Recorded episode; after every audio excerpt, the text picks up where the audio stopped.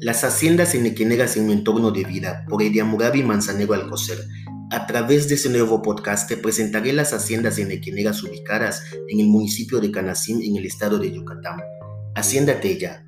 La hacienda Tella se ubica en la localidad de Tella, en el municipio de Canacín, en el estado de Yucatán, México.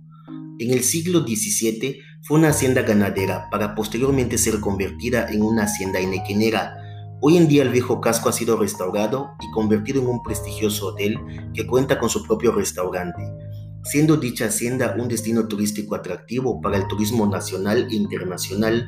Según datos históricos, el nombre de la hacienda proviene de dos términos, San Ildefonso, el nombre del santo que se encuentra en la capilla de la casa principal, patrono de la misma, y Teya, que en lengua maya significa árbol de chico zapote. La hacienda San Ildefonso Tella fue establecida en 1683 por Ildefonso Antonia Marcos Bermejo, Calderón y de la Helguera, esposa del conde de Miraflores. Durante casi dos siglos se dedicó a la ganadería y al cultivo del maíz. En el siglo XIX se convirtió en hacienda inequinera. Fue abandonada en la primera mitad del siglo XX y adquirida más tarde por su actual propietario, Jorge Cárdenas Gutiérrez, quien emprendió en 1987 la tarea de reconstrucción y adaptación a su actual función de restaurante, hotel y parador turístico. Los datos de esta investigación fueron consultados en Internet.